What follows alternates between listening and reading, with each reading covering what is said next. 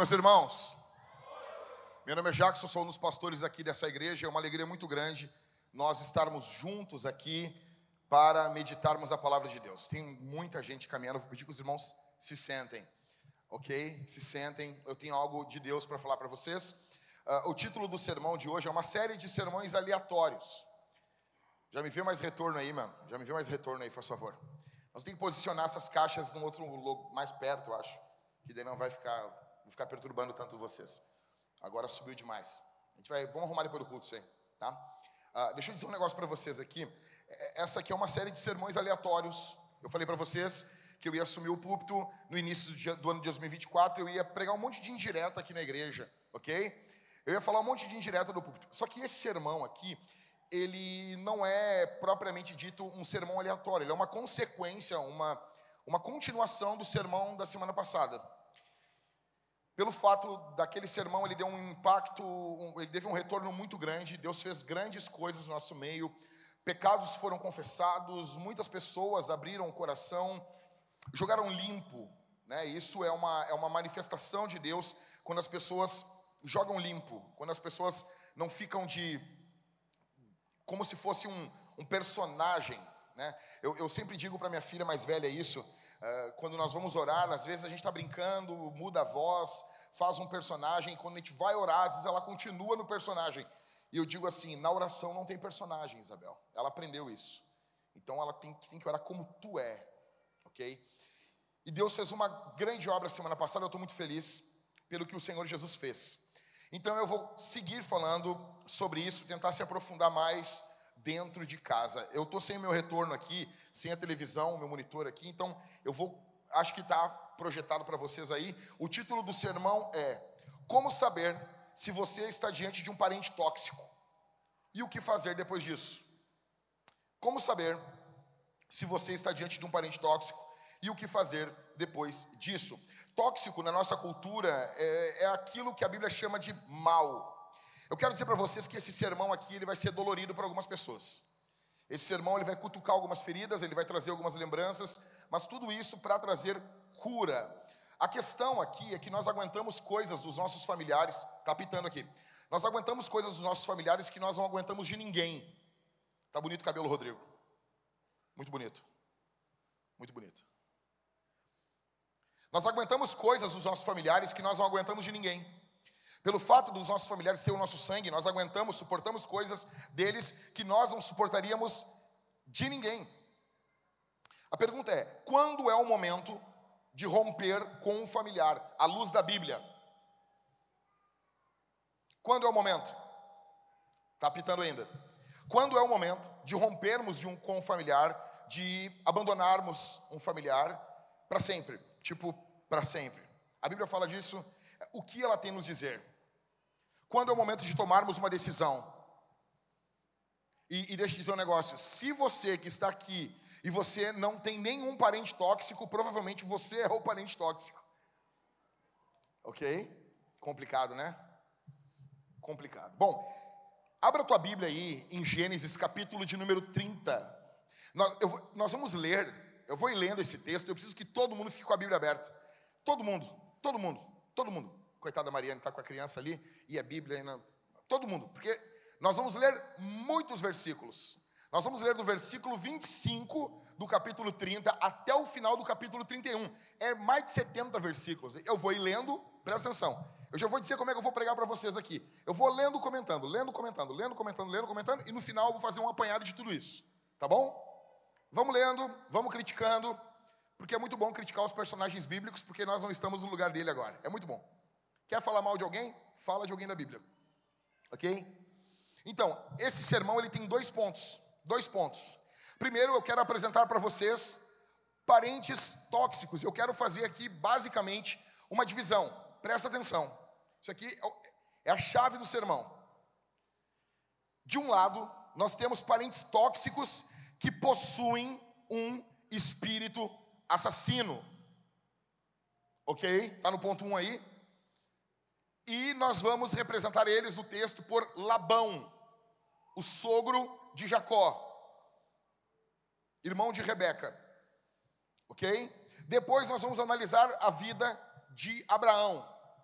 Então, Labão representa tudo aquilo que nós rompemos. Labão representa tudo aquilo que nós devemos deixar para trás e abandonar. E Abraão representa tudo aquilo que nós devemos abraçar e conviver para sempre. Vamos ler juntos? Todo mundo aí com a Bíblia aberta em Gênesis capítulo 30 e o verso 25, ok? Sim? Todo mundo, preciso que vocês estejam comigo aí. Vamos lendo. Quando tem uma leitura bíblica longa, as pessoas desprezam isso. Por favor, não despreze. Foco aqui. Depois que Raquel deu à luz José, Jacó disse a Labão: Deixe-me voltar ao meu lugar e à minha terra. Dê-me os meus filhos e as mulheres pelas quais trabalhei para o Senhor e partirei. O Senhor sabe muito bem quanto de que maneira o servi. Olha só, Jacó é um homem maduro. Jacó é é um adulto. Ele é casado com duas mulheres. Os mais moços eu explico para vocês depois aqui, ok? Mas ainda nós não casamos mais com duas mulheres. Amém, irmãos? Quantos querem duas trevas aqui? Não, né? Não, né, irmãos? Amém? Quantos querem duas sogras? Não, não é bom isso, ok? Duas sogras vêm do Satanás, tá bom? Mas esse período aqui, os homens, contra a vontade de Deus, casavam com duas mulheres, com três, com quatro, e aí por diante. Nós temos um cara na Bíblia que foi com mil mulheres e morreu louco. Isso já quer dizer alguma coisa pra gente, tá bom? Então, assim, ele é casado, ele tem suas esposas, e ele está pedindo permissão para o sogro dele: deixa eu ir embora, vou fazer isso. Quantas pessoas casadas ligam para o papai e para a mamãe avisando que vão viajar? É engraçado isso. É engraçado, é estranho, as pessoas têm essa mania. Labão, verso 27, Labão lhe respondeu: Se puder me fazer esse favor, peço que fique comigo. Descobri por meio de quê? Adivinhações. Ele descobriu por meio de cultos demoníacos, por meio de adivinhações que o Senhor Deus me abençoou por causa de você. Um demônio, ok? Um demônio falou para Labão. Labão servia a demônios. É complicado você ficar almoçando no domingo com alguém que consulta demônios. Labão, ele consultou um demônio, um demônio disse para ele: Olha, tu está sendo abençoado por causa do Deus de Jacó. E Labão continuou: Fixe o seu salário, eu o pagarei. Então Jacó disse: O Senhor sabe como tenho trabalhado e como cuidei do seu gado. Porque o pouco que o Senhor tinha antes de eu chegar foi aumentando grandemente. E o Senhor Deus o abençoou com o meu trabalho. Mas quando vou começar a trabalhar também para a minha própria casa, o que, o que, que é que Jacó quer? Jacó quer ter a vida dele. Jacó quer ter a vida como a vida de um homem. Como um homem. Um homem precisa ter a sua vida.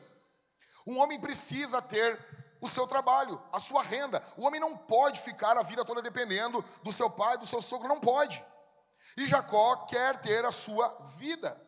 Quando que eu vou começar a trabalhar também para minha própria casa? Labão perguntou a Jacó: Quanto você quer que eu lhe dê? Jacó respondeu: Não precisa me dar nada voltarei a apacentar e a guardar o seu rebanho. Se o Senhor concordar com isso, passarei hoje por todo o seu rebanho, separando para mim as ovelhas salpicadas e malhadas, todos os cordeiros negros e todas as cabras malhadas e salpicadas. Isso será o meu salário. Ou seja, eu estou confiando na providência de Deus. Verso 33: Assim a minha justiça responderá por mim. No dia de amanhã, quando o Senhor vier conferir o meu salário, as cabras que não forem salpicadas e malhadas, e as ovelhas que não forem negras, caso forem achadas comigo, o Senhor pode considerá-las como roubadas. Jacó é um homem de fé. Ele está dizendo: todas as ovelhas que nascerem desse jeito vão ser minhas. As que não forem assim são suas. Ok? Fechado. Escuta uma coisa aqui. Tudo que é combinado não é caro. Combinou? Cumpre. O que é justo? O que foi combinado. É por isso que é pecado gravíssimo colocar um banco na revisional. Ok? Aqui na Vintage nós não fazemos assim. Por quê? Por quê? Porque você. Hã? Não entendi. Combinou.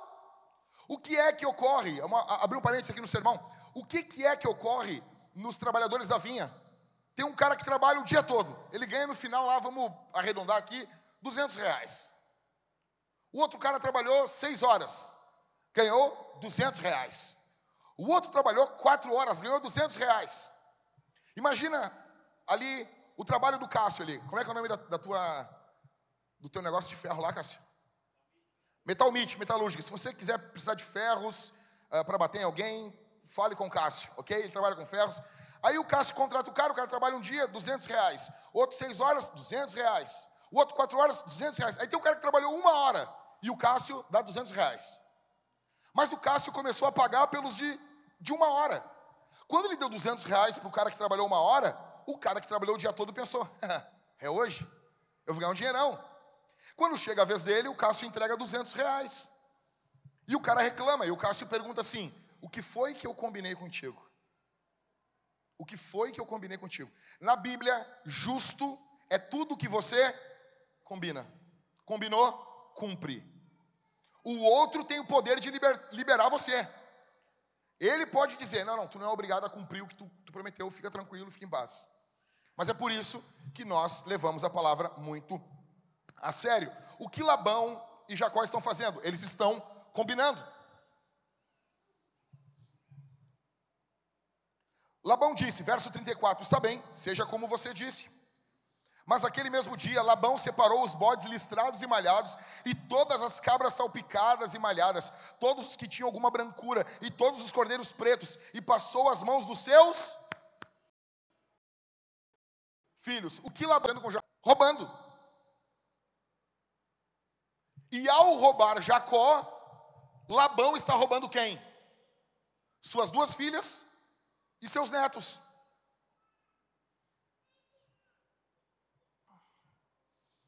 E pôs a distância de três dias de viagem entre si e Jacó. E Jacó apacentava o restante dos rebanhos de Labão. Verso 37.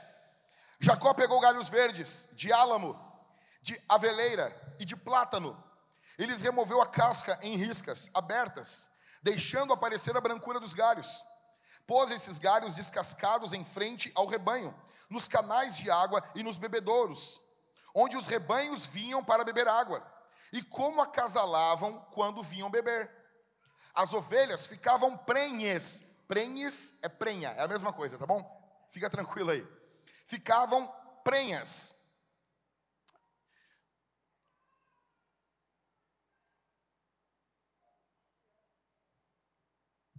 Verso e as ovelhas, verso 39. E as ovelhas ficavam prenhas dos galhos, salpicadas e malhadas. Então Jacó se deparou, eh, separou os cordeiros e virou o rebanho para o lado dos animais listrados e dos animais pretos nos rebanhos de Labão. E pôs o seu rebanho à parte e não o juntou com o rebanho de Labão.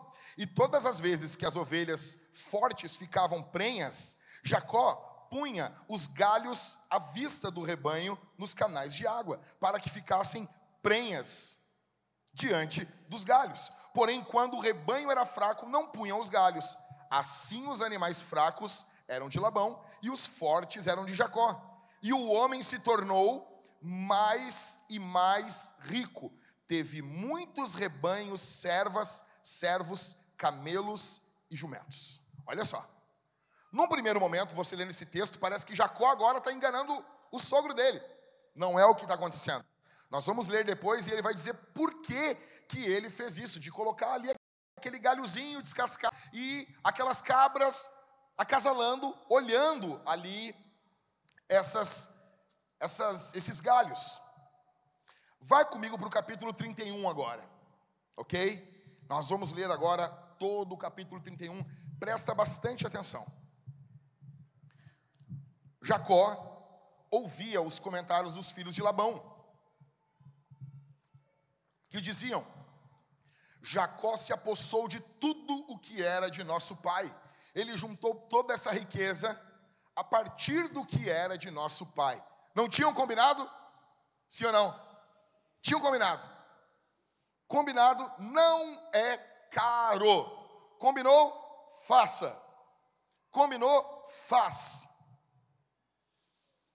É por isso que nós temos tanto divórcio. Tantas pessoas que não cumprem as suas jornadas de trabalho. Por quê? Nós somos um país que prometemos algo e não cumprimos. Continua. Jacó, por sua vez, reparou que o rosto de Labão não lhe era favorável como anteriormente. E o Senhor disse a Jacó: Volte para a terra de seus pais e para a sua parentela, e eu estarei com você. Atenção, Jacó, ele começou a notar que Labão estava estranho. E deixa eu dizer uma coisa para você: a gente sabe, a gente sabe, quando tem alguma coisa acontecendo, muitas vezes, não é Deus falando, olha, olha como está estranho, a pessoa já não sorri do mesmo jeito, a pessoa parece que está contrariada, braços cruzados, quando você fala, joga o corpo para trás, e você tem algo estranho aí. E nesse caso, tinha. Só que Deus falou com Jacó. Deus disse para Jacó: Volta para a terra dos teus pais e para a sua parentela, e eu vou estar com você. Esse é o foco. Deixa eu dizer uma coisa para você. O foco da sua vida não é o rosto do seu familiar, não é o rosto do papai, não é o rosto da mamãe, não é o rostinho da sogrinha, não é o rostinho mimosinho do sogrinho, nada disso importa. Nada disso é o alvo da tua e da minha vida. O alvo das nossas vidas é se o Senhor está conosco. Esse é o alvo. Nós não estamos aqui buscando a aprovação do papai e da mamãe. Nós não somos aqui adultos carentes da aprovação e das palmas do papaizinho e da mamãezinha. Não. Nós somos homens e mulheres maduros que estão aqui reunidos servindo um Deus, e Ele é o nosso Senhor. Amém? Vamos continuar caminhando com Jacó então. Então Jacó mandou vir Raquel e Lia ao campo para junto do seu rebanho e lhes disse: Vejo que o rosto do pai de vocês não me é favorável como anteriormente. Olha só, o que, que Jacó está fazendo aqui? O que, que Jacó está fazendo? Jacó está virando hominho. Jacó tá, sabe quando era criança a gente tinha uns bonequinhos. Quem aqui tinha comandos em ação? Dia Joe? Quem tinha aqui? Só eu? Ah, sou velho mesmo, hein? Só o Christopher está comigo? Ninguém mais tinha. Ah, olha aí. Vocês querem me matar, né, meu? Vocês tinham ou não tinham? Quem aqui tinha um Rambo sem camisa? Vocês lembram? A gente tirava o bracinho do com camisa, que o braço era maior, e botava no braço no, no ramo sem camisa. Porque ele era um bonequinho mais legal, menos o braço dele. Quem aqui cortou o, com o, o, a bazuca, o cordãozinho da bazuca? Só eu e o Halisson. Sabe o que é isso, né, Halisson? A gente está velho. Escute só.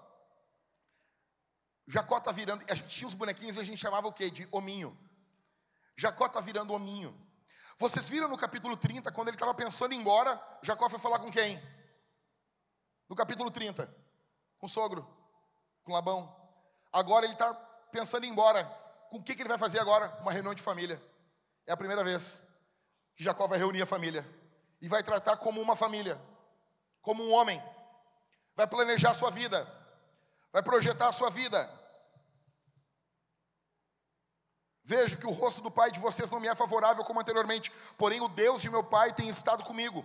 Vocês mesmas sabem que com todo empenho tenho trabalhado para o pai de vocês, mas ele me tem enganado e por dez vezes mudou o meu salário. Quem é que aguenta? Você imagina, você combina, ah, esse valor aqui vai ser meu, essa essa porcentagem aqui é minha, essa é minha comissão. Aí quando você bate a meta, o cara chega assim: bom, então tem um problema. Nós vamos ter que baixar, aumentar aqui o, o, o, a venda para que tu alcance essa comissão. Mas espera aí, você se dito, não vai dar, mudou. Aí você imagina você trabalhar para um cara e dez vezes ele mudar o seu salário para pior.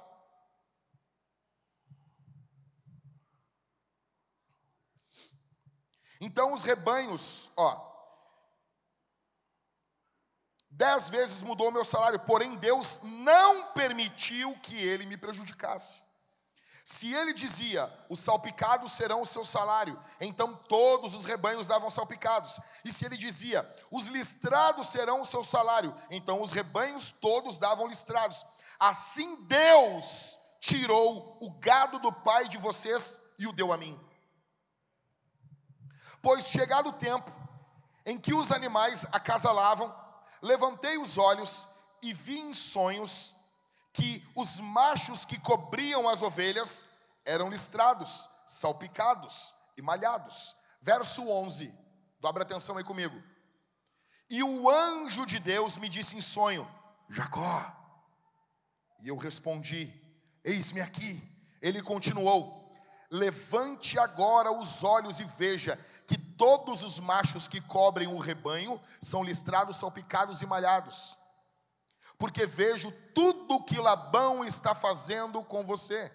Eu sou o Deus de Betel, onde você ungiu uma coluna, onde me fez um voto. Levante-se agora, saia dessa terra e volte para a terra de sua parentela. Deus estava vendo o que o sogro de Jacó estava fazendo. Tudo o que acontecia de bom para Jacó forçava na mente e no coração de Labão uma atitude contrária. Labão não podia ver a prosperidade do seu genro. Labão não se alegrava com a prosperidade das suas filhas. Labão não se alegrava com a prosperidade dos seus netos. Eu quero dizer uma coisa para você: esse é o mundo real. Esse é o mundo real. Nós estávamos conversando ontem no grupo da igreja e uma irmã contando para nós, vocês ouviram, que teve uma profissional de saúde que foi pegar a criança dela com a luva suja de sangue, porque essa profissional de saúde foi contrariada. E essa mulherzinha disse o quê? A luva é para a proteção do profissional. Uma pinóia, rapaz. Uma pinóia. Nós não subscrevemos isso. Nós não vamos nos submeter a isso, ok? Por que, que as pessoas fazem isso? Existem pessoas más, existem pessoas que não estão nem aí para os teus filhos. Se os teus filhos contraírem uma doença, dane-se para eles. Existem pessoas que não estão nem aí para você. O mundo real é esse aqui da Bíblia. O sogro quer que o genro se ferre. Existem sogros que são uma bênção, e existem outros que são filhos de Satanás. Esse sogro está roubando Jacó. Continua comigo. Verso 14.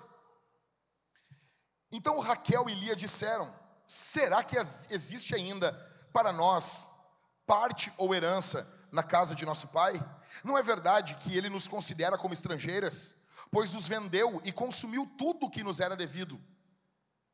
Porque toda a riqueza de Deus, toda a riqueza que Deus tirou do nosso pai é nossa e de nossos filhos. Agora, pois, façamos tudo o que Deus pediu que você fizesse. As esposas de Jacó disseram: A gente está contigo. O que, que, está ocorrendo nessa família? Tardiamente. O que está ocorrendo aqui? Jacó está começando a ter a sua família na mão, como todo homem tem que ter. Todo o homem Escute isso aqui, cara. Aí é descardo.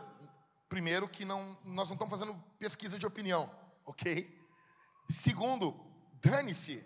É assim. Se não for você, homem, ei, olha para mim aqui. Se não for você, olha para mim, que estiver com a sua casa na mão, vai ser o traficante, vai ser o parente abusador. Alguém vai ter a sua casa na mão. Dobra atenção aqui. Continua lendo comigo.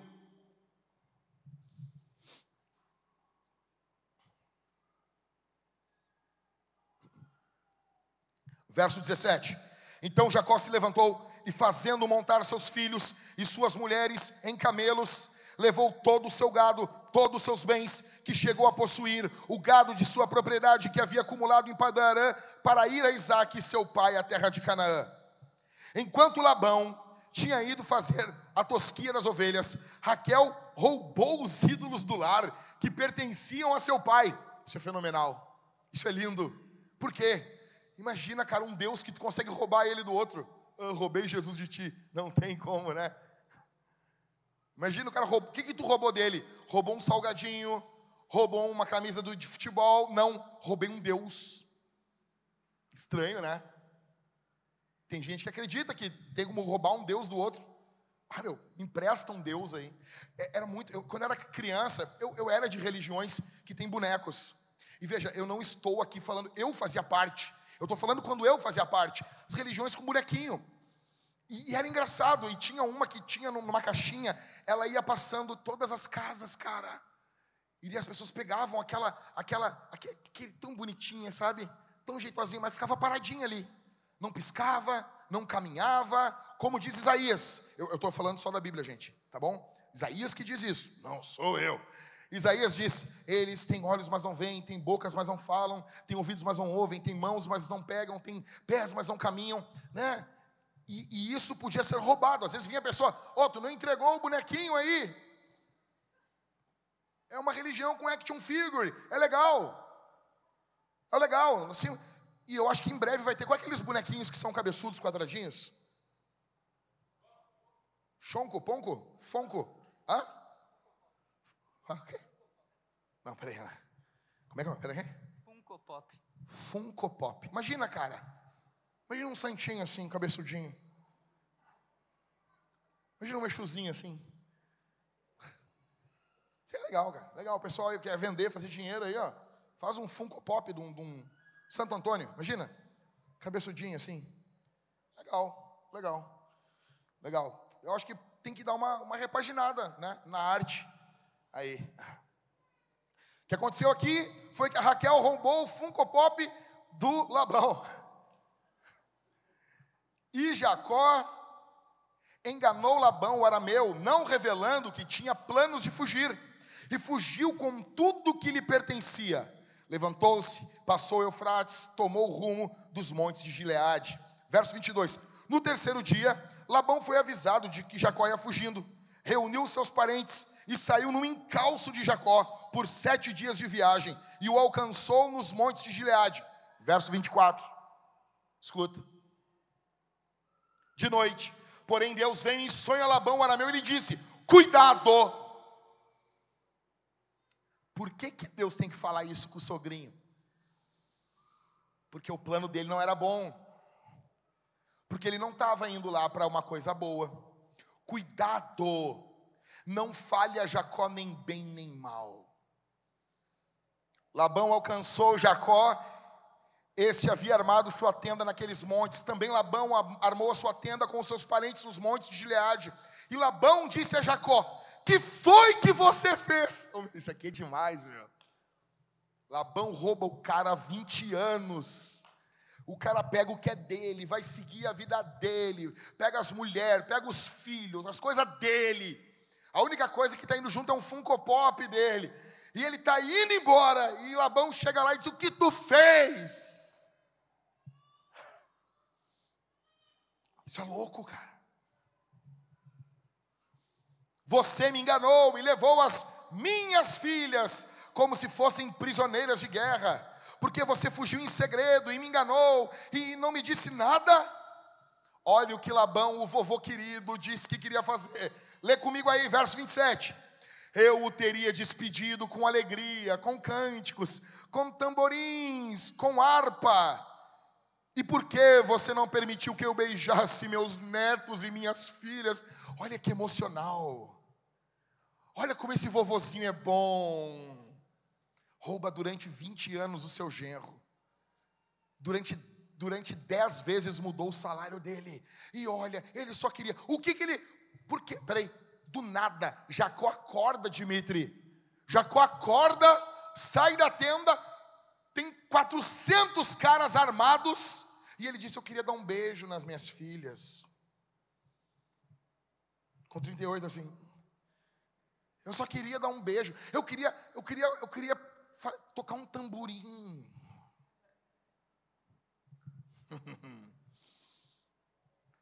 hum. Isso você agiu como um tolo. Verso 29. Tenho em minhas mãos o poder para fazer mal a vocês. Mas ontem à noite o Deus do pai de vocês me falou e disse: Cuidado, não fale a Jacó nem bem nem mal. Por que, que o cara vai chegar e dizer: Eu tenho o poder de fazer mal para ti? Não é estranho? Um vovô não deve falar assim, né? Hã? Não é normal, né? Estranho. E agora que você partiu de vez, pois está com saudades da casa de seu pai, por que roubou os meus deuses? Jacó respondeu: Porque tive medo. Pensei assim, para que não aconteça que me tome a força as minhas filhas, as suas filhas, que seja morto aquele com quem o Senhor achar os seus deuses. Jacó está dizendo o seguinte assim: olha, cara, eu tô com medo de ti tu é ruim, tu ia tomar as minhas mulheres. Que seja morto aquele com quem o Senhor achar os seus deuses, na presença de nossos parentes. Verifique o que pertence ao Senhor, e se estiver comigo, pode levar embora. Acontece que Jacó não sabia que Raquel os havia roubado. Casal com bastante comunicação, né? Ok? Labão entrou na tenda de Jacó, na tenda de Lia, na tenda das duas servas, mas não achou nada. Tendo saído da tenda de Lia, entrou na tenda de Raquel. Ora, Raquel havia pegado os ídolos do lar e depois de colocá-los na cela de um camelo, estava sentada sobre eles. Isso aqui é uma loucura. Ela está sentada em cima de um Deus. Labão apalpou toda a tenda e não achou. Então Raquel disse ao pai: Não fique zangado, meu senhor, porque eu não posso me levantar na sua presença, pois estou no meu período menstrual. Acabou. Está usando a B, fica tranquilo. Sempre livre com abas protetoras que envolvem a calcinha. Ele procurou, mas não encontrou os ídolos do lar. Então Jacó ficou zangado e discutiu com Labão. Dirigiu-se a Labão dizendo: Qual é a minha transgressão? Qual é o meu pecado para que o Senhor venha me perseguir com tanta fúria? Havendo eu apalpado todos os meus utensílios, havendo apalpado todos os meus utensílios, quais foram os utensílios de sua casa que o Senhor encontrou? Coloque-os aqui diante de meus parentes e dos seus parentes, para que julguem entre nós dois. Vinte anos eu estive com o Senhor, as suas ovelhas e as suas cabras nunca perderam as crias. Eu não comi um só carneiro do seu rebanho não lhe apresentei os animais que eram despedaçados pelas feras, assumi o prejuízo, da minha mão o Senhor o requeria, tanto roubado de dia como de noite. De maneira que eu andava de dia consumido pelo calor, de noite pela geada, e o meu sono me fugia dos olhos. 20 anos permaneci em sua casa, 14 anos trabalhei para o Senhor pelas suas duas filhas, e seis anos trabalhei para conseguir o seu rebanho. Dez vezes o Senhor mudou o meu salário. Se não fosse o Deus de meu pai, o Deus de Abraão e o temor de Isaac, por certo o Senhor me despediria agora de mãos vazias. Mas Deus viu o meu sofrimento e o trabalho das minhas mãos, e ontem de noite ele repreendeu o Senhor. O que está acontecendo aqui? O Jacó está virando mizinho. O Jacó está falando com o sogro dele, como esse sogro merecia. Ele está tá colocando o sogro dele no lugar dele. Ele está dizendo: Tu tem sido desonesto conosco. Eu dediquei a minha vida, foram 20 anos dedicando a minha vida para você. Veja, eu não sei o que aconteceu. Tem uns textos da Bíblia que é estranho. Jacó, ele era para ter casado com Raquel. Labão entrega a outra mulher. Eu não, eu não sei como é que pode acontecer isso. O cara ou devia estar muito escuro, ou Jacó devia estar muito bêbado. Para acordar no outro dia e ver, opa, o que, que é isso aqui? Não, essa aí é outra. Aqui nós temos um costume. Só contou naquela hora. Para tu levar a mais nova, a mais bonita, tu tem que levar a mais feinha e a mais velha também. Vai ter que trabalhar mais sete anos. Ele casa na outra semana com Raquel. E Labão aqui tem trabalho gratuito, escravo por 14 anos. E depois, em seis anos, ele vai mexer no salário de Jacó. Ele é um homem mau. Jacó era um homem tolo. E o que eu falei para você semana passada? Quando você une tolo e mal, que relacionamento você tem? Abusivo. O que nós estamos vendo aqui é um relacionamento abusivo. Verso 43. Então Labão respondeu a Jacó: Olha como um homem tóxico, abusivo, responde: As filhas são minhas filhas, os filhos são meus netos, os rebanhos são meus rebanhos, e tudo que você está vendo é meu, tudo dele, tudo dele. Que posso fazer hoje a estas minhas filhas ou aos filhos que elas deram à luz? Venha, pois, e façamos uma aliança, eu e você, que sirva de testemunho entre mim e você. Cara, pessoas tóxicas, elas são manipuladoras no último. Pessoas abusivas, elas são manipuladoras. Até quando elas estão erradas, elas dão um, jeito de torcer a situação para ficar como certas. Então Jacó tomou uma pedra e erigiu uma coluna e disse aos seus parentes: Ajuntem pedras. Eles foram ajuntar pedras e fizeram um monte ao lado do qual comeram. Labão deu-lhe o nome de Gegar Saaduta, mas Jacó lhe chamou de Galeed. Acho mais bonito. E Labão disse: Seja hoje este montão de pedras por testemunho entre mim e você. Por isso foi chamado de Galeed. E Mispa, pois disse: que o Senhor vigie entre mim e você. Dobre atenção. E julgue quando estiver quando estivermos separados um do outro. Se você maltratar as minhas filhas e tomar outras mulheres além delas, não estando ninguém conosco, lembre-se de que Deus é testemunha entre mim e você. O que que Labão se transformou agora? Num pai protetor. Que lindo, né? O cara não se preocupou com as suas filhas, dando as duas para o mesmo homem. Ele não está preocupado com as filhas. Como ele perdeu tudo.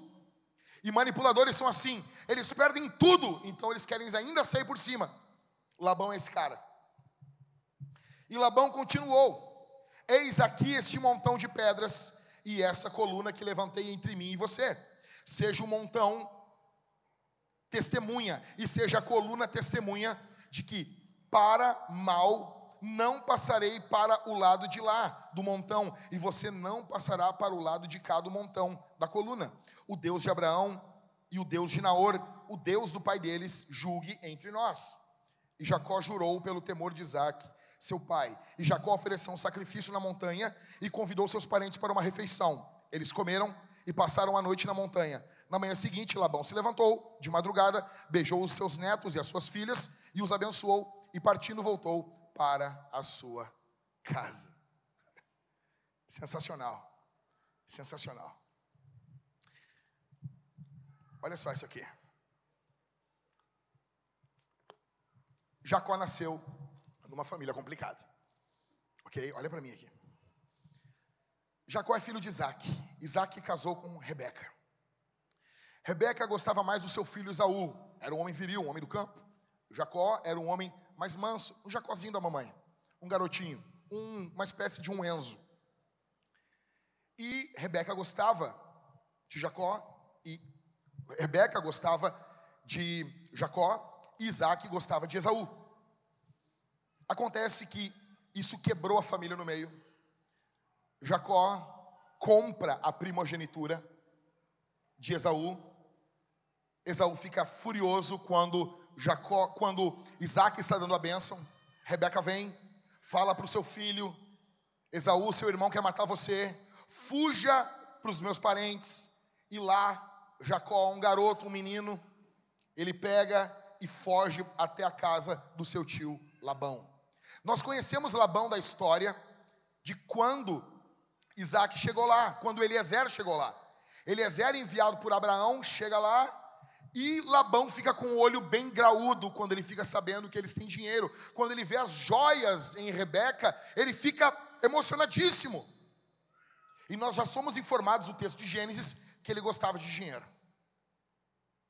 Que ele amava o dinheiro. Jacó fica ali trabalhando 20 anos. Ele olha aquela mulher, ele olha e disse: Vou casar com ela, essa é a mulher da minha vida. Ele bota a tocar umas músicas, fica imaginando ele junto com Raquel. Aí ele pede ela em casamento. No dia do casamento, como eu disse, eu não sei como é que as coisas aconteceram. Eu acho que ele bebeu demais. E quando ele acordou no outro dia, ele estava com a irmã feia. Ok? Tem que levar essa, essa aqui para levar essa aqui. É só com engano mesmo. Leva ela. Foi assim que Labão se livrou da filha mais velha. Aí depois de sete dias ele casa com a preferida, com a mulher da vida dele, com a mulher dos sonhos dele, que gostava de roubar bonecos do pai. Ok? Ele se casa com ela. E ele tem que trabalhar mais sete anos, 14 anos. No total são 20 anos. Deus aparece para ele e Deus está cobrando, atenção, Deus está cobrando de Jacó que Jacó seja aquilo que Deus projetou para ele. Deus tem um projeto para você. É para você que eu estou falando aqui. Deus tem um alvo para você. Deus tem um plano e um propósito para você. E chega um momento que Deus chama você para você ser aquilo que Deus já avisou para você que você seria. E algumas situações se interpõem entre você e o chamado de Deus. E muitas pessoas vão fazer de tudo para que você não seja o que Deus quer que você seja. É nesse momento aí, é nesse momento complicadíssimo que Deus vem a nós e Deus nos chama. Deus quer ver uma resposta de nós nesses momentos. E daí nós vemos toda a narrativa, Jacó saindo, todo esse drama. A questão que fica aqui para nós irmos direto, descompactar isso aqui, é: como que você sabe se o seu parente é tóxico? Tá certinho aí? Como que você sabe se o seu parente é tóxico? Primeiro, eles têm um espírito, um espírito assassino. Labão ele tem um espírito assassino. A vida de Labão cheira a morte. Labão não cuida do seu genro. Labão não cuida das suas filhas. Labão não cuida, não pensa nos seus netos. Tudo que Labão pensa é em si. A vida de uma pessoa tóxica, abusiva, ela é uma vida que cheira a morte. Tudo que ela faz, se for necessário, ela vai trazer a morte.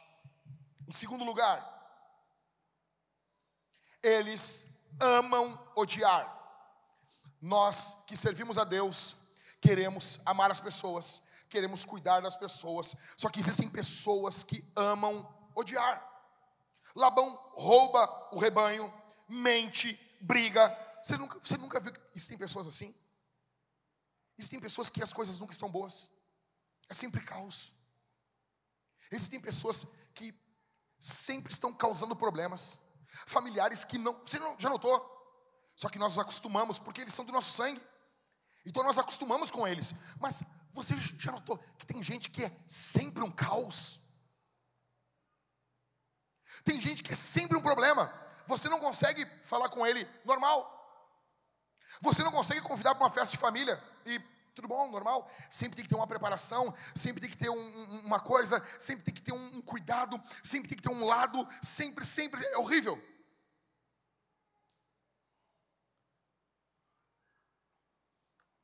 E terceiro, eles amam o dinheiro. Labão ama o dinheiro e usa as pessoas.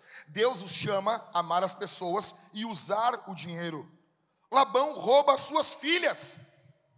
E ao roubar suas filhas, ele está roubando os seus. Nós fomos chamados. É, é, é tão bonito isso. Deixa eu dizer um negócio. Quantos aqui já viram matérias Bill Gates não vai deixar nada para os seus filhos? Vai dar tudo para instituições de caridade. E as pessoas acham lindo isso. Sabe por que tu acha lindo? Porque não é tu que vai ganhar o dinheiro. Porque tu é invejoso. Mas é só o teu pai morrer que tu e teu irmão vão brigar que nem louco pelo terreno dele. Quem aqui já viu? Familiar tudo brigando. E louco, o velho tinha uma Kombi e, e dois cavalos. É uma loucura. Aí, ai, Bill Gates, tu é um invejoso. Biblicamente falando, a herança tem que ser deixado para os descendentes. O apóstolo Paulo fala: não são os filhos que ajuntam para os pais, mas os pais para os filhos. Provérbios diz: o homem bom deixa uma herança para os seus filhos. Aí nós temos a moda agora, aí eu vou gastar tudo em vida. Tu é um idiota. Eu vou repetir porque isso tem que ser bem certo. Eu preciso usar as palavras, eu não posso errar na palavra. Veja, se você não se preocupa em deixar algo para os seus filhos, presta bem atenção, você é um idiota. É isso que você é. As palavras, elas têm um uso, elas têm que ser usadas em algum momento. Imagina, eu pregar durante 25 anos e tem a palavra idiota e eu não usá-la nunca. Ela está dizendo, me usa, me usa, me usa, me usa. Eu tenho que usar essa palavra. E é para esse momento. E daí eu pego a palavra e ela ilustra bem o que eu estou querendo dizer. Quem não pensa nos seus filhos, nos seus netos, é um idiota. Ah, mas isso é ofensivo. É, a verdade ela é ofensiva. A verdade ela é ofensiva, porque a verdade ela ilustra situações piores. Então a pessoa fica preocupada com a palavra idiota, mas não com a atitude idiota de não cuidar dos filhos e dos netos. Isso é louco. Nós vivemos, no meio de uma, de uma sociedade que se preocupa com a palavra e não com atitude. Veja, quando você diz isso é, um, isso é coisa de gente idiota, a pessoa, não, mas isso é muito ofensivo. E o ato em si não é ofensivo? Não pensar nos filhos?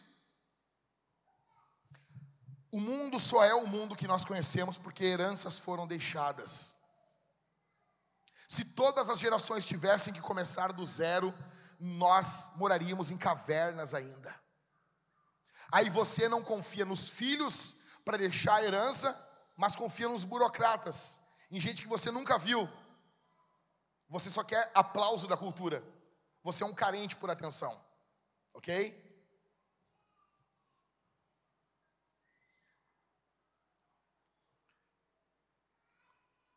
Como que você sabe se o seu parente é tóxico? Eles amam o dinheiro. Em quarto. Quando, quanto pior você estiver, melhor eles estarão. Não é assim com Labão? Quanto Jacó está bem, como é que Labão está? Labão está mal. Quando Jacó está, começa a prosperar, Labão vai lá e muda. Labão precisa que Jacó esteja mal. Parentes tóxicos, eles vão olhar para você e o seu dia ruim é o dia bom deles. Deixa eu dizer uma coisa para você. Sabe por que tem parente que gosta de ajudar os outros quando eles estão mal? Tem parente que eles viram assim, eles viram um furacão para te ajudar no dia caótico. Mas quando tu tá bem, ele tá mal.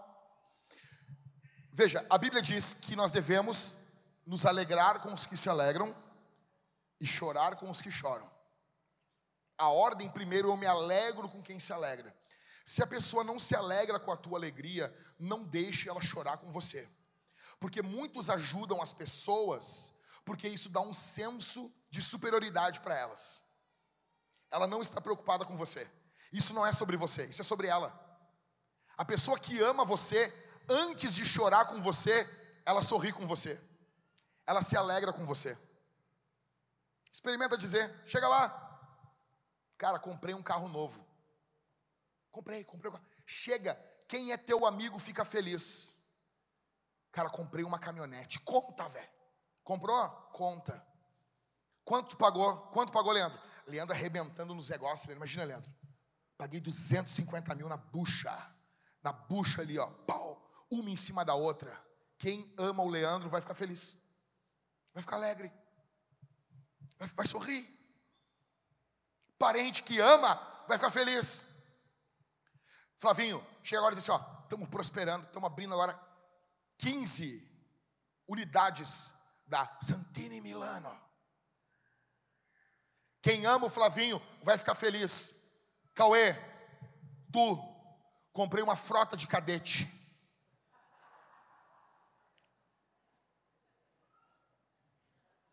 O meu cadete é tri, meu. Nós vamos ter um cadete ainda. Eu estava vendo o escorte do Rodrigo. me deu uma vontade de me incomodar, sabe? Sabe quando tu olha aquele carro assim, dá vontade de pegar umas prestações assim, ó. Sabe aquele, aquele livrinho assim, ó? Dá vontade de chegar em casa com aquele bolinho assim, e a dona Talita assim, me xingando assim, sabe? O homem não pode ver uma caminhonete. Ô, ô Rodrigo, tu olha aquela Ranger assim, e tu pensa, mas a, dessa vez ela vai funcionar. Tu sabe que vai ser um inferno, mas tu quer te atirar. Quem ama você vai se alegrar com você. Não permita que nenhum familiar a, sofra com você se ele não se alegra com você primeiro. Em quinto, pessoas tóxicas, elas usam e drenam você. Você nunca notou que tem pessoa que não, não a, a energia para discutir, ela tem uma energia insaciável para discutir. É uma energia infinita. Parece que a pessoa tem uma bateria de lítio assim, a de eterno. É uma coisa, uma coisa de louco. Por que, que elas conseguem? Discutir, discutir, discutir, discutir, discutir, discutir. E você vai dormir, acorda, elas estão criando caso, mensagem no telefone, problema, problema, problema. Por quê? Elas são, elas são empoderadas pelo diabo. Os demônios não se cansam. Escute isso aqui que eu estou falando. Labão não é só um cara com um dia mal. Labão é um homem demoníaco. Labão é um homem enviado pelo diabo para destruir a vida de um servo de Deus. Existem familiares, escute isso aqui. Existem familiares que são enviados do diabo para destruir você.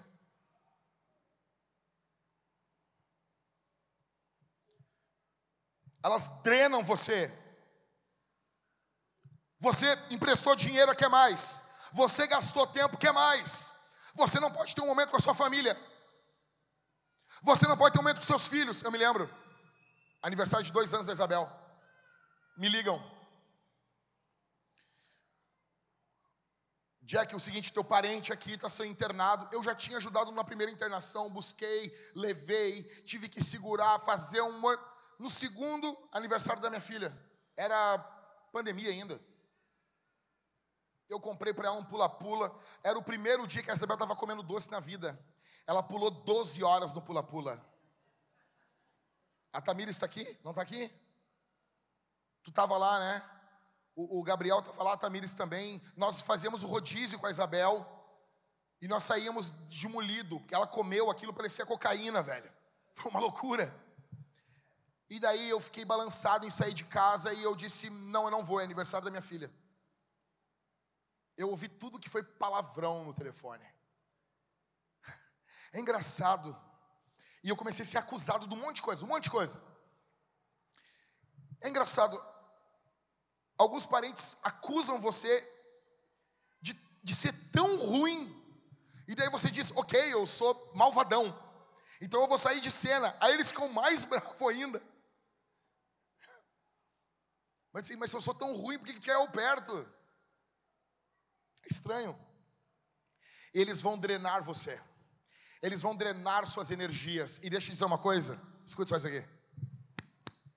Eles vão seguir a vidinha deles do mesmo jeito. E você fica com um pipinão para resolver. Labão é esse cara. Em sexto, eles se veem como donos dos seus parentes. Verso 43 do capítulo 31 o que que Labão diz? Os filhos são meus, os netos são meus, é tudo meu. O parente tóxico, ele vê você como propriedade dele. Ele vê o seu nome como propriedade dele, então ele vai usar o seu CPF. Ele vê a sua mão de obra, então ele vai baratear a sua mão de obra. Ele vê os seus serviços como serviço para ele. Irmãos podem fazer isso, pais podem fazer isso, filhos podem fazer isso com os pais. Quantos, quantos filhos chegam com a avó lá para tirar dinheiro no banco e não vão pagar o nome da véia? Quantos? Parentes tóxicos, eles se veem donos dos seus parentes. Alguns homens acham que são donos das suas esposas. Algumas mulheres acham que são donas dos seus maridos. Cara, alguém mandou para mim aqui, eu não sei. Mandaram um cara, um cara foi morto pela namorada. Ele entrou dentro de uma mala, eu não sei como isso. Ele entrou vivo dentro da mala, ela fechou a mala e ele morreu ali. E tem um vídeo dela rindo dele e ele dizendo: Eu estou sufocado, por favor. Disse, Os homens de hoje em dia também. O cara, sabe? Estúpido. E ela matou ele, ela foi dormir.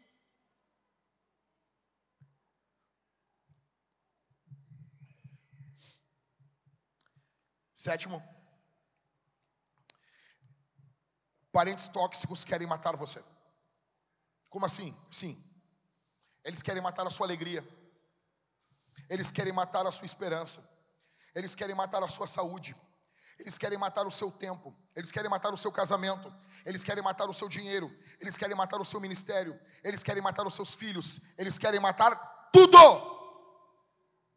Eles são destruidores. Eles são dramáticos. Eles querem silenciar, te destruir. Escute isso aqui. Você luta por uma reputação durante anos. Vem um irmão, vem um cunhado, que não dá a mínima para o teu trabalho, e ele joga isso por terra de qualquer jeito.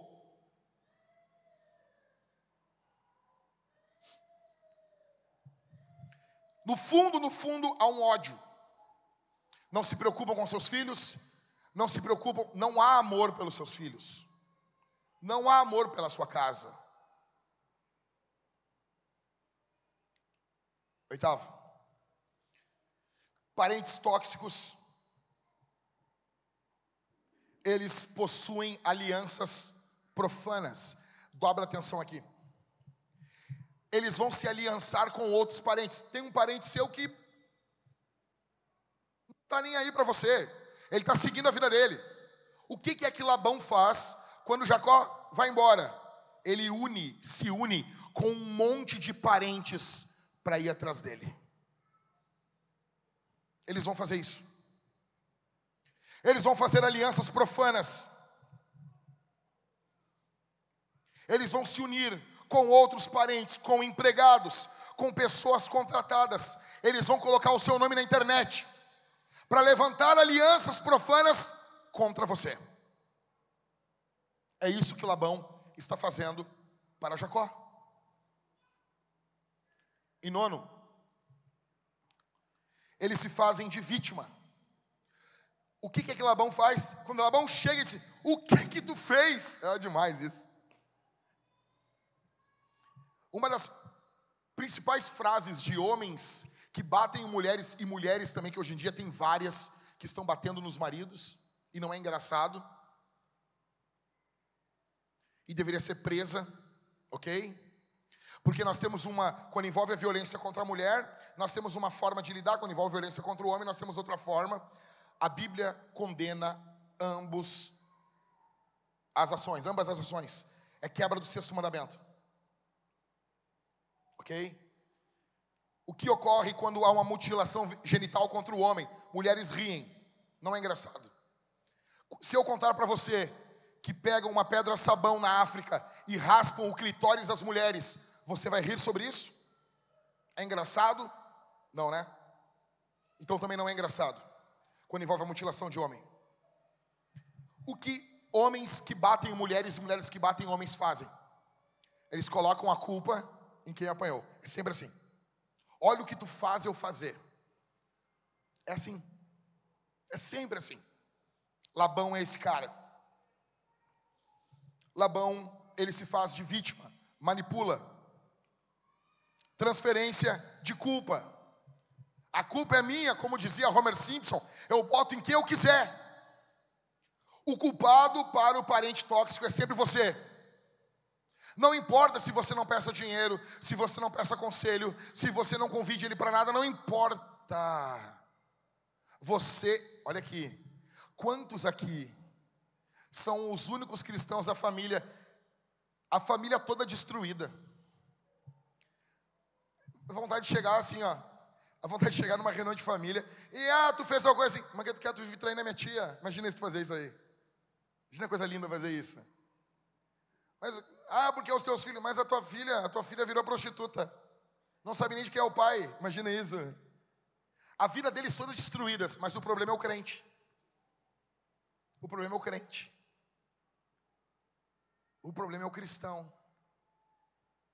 Eles vão pegar, escuta, eles vão pegar o teu pior dia, que vai, é um errinho desse tamanho, e, e isso vai ser conversa de festas e festas de família. Na casa de Labão era exatamente assim. Era exatamente assim. Décimo primeiro, eles querem a sua dor. Décimo segundo, eles vão desencorajar você. Eles querem, atenção, eles querem que você dependa deles. No capítulo 30 e no verso 27, Labão diz: Eu consultei espíritos de adivinhação, e foi-me dito que eu estava sendo abençoado por causa do Deus de Jacó. A bênção de Deus está com Jacó, e onde Jacó estiver, a bênção vai estar. Por isso Labão quer Jacó por perto.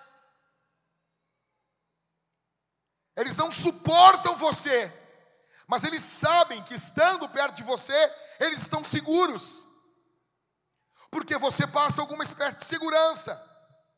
Você tem um casamento estruturado, uma vida estruturada, um trabalho estruturado, você se esforça pelo menos, eles possuem a vida toda bagunçada, então eles querem você por perto.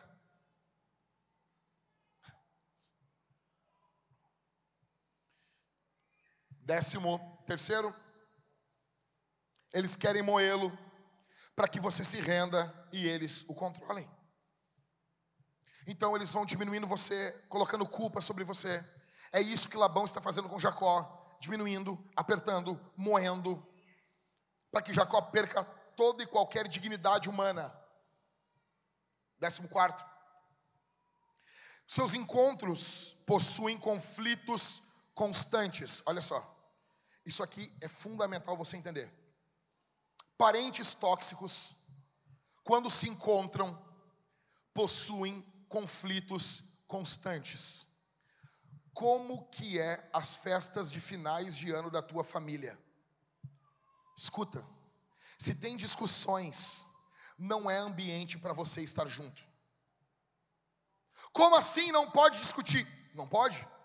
Eu me reúno com o Ever há quantos anos, Mário? Nós nos reunimos? Dez anos. Nove, dez anos. A gente não discute. Ah, mas ele não é tua família. Mas eu convivo mais com ele do que a gente é minha família.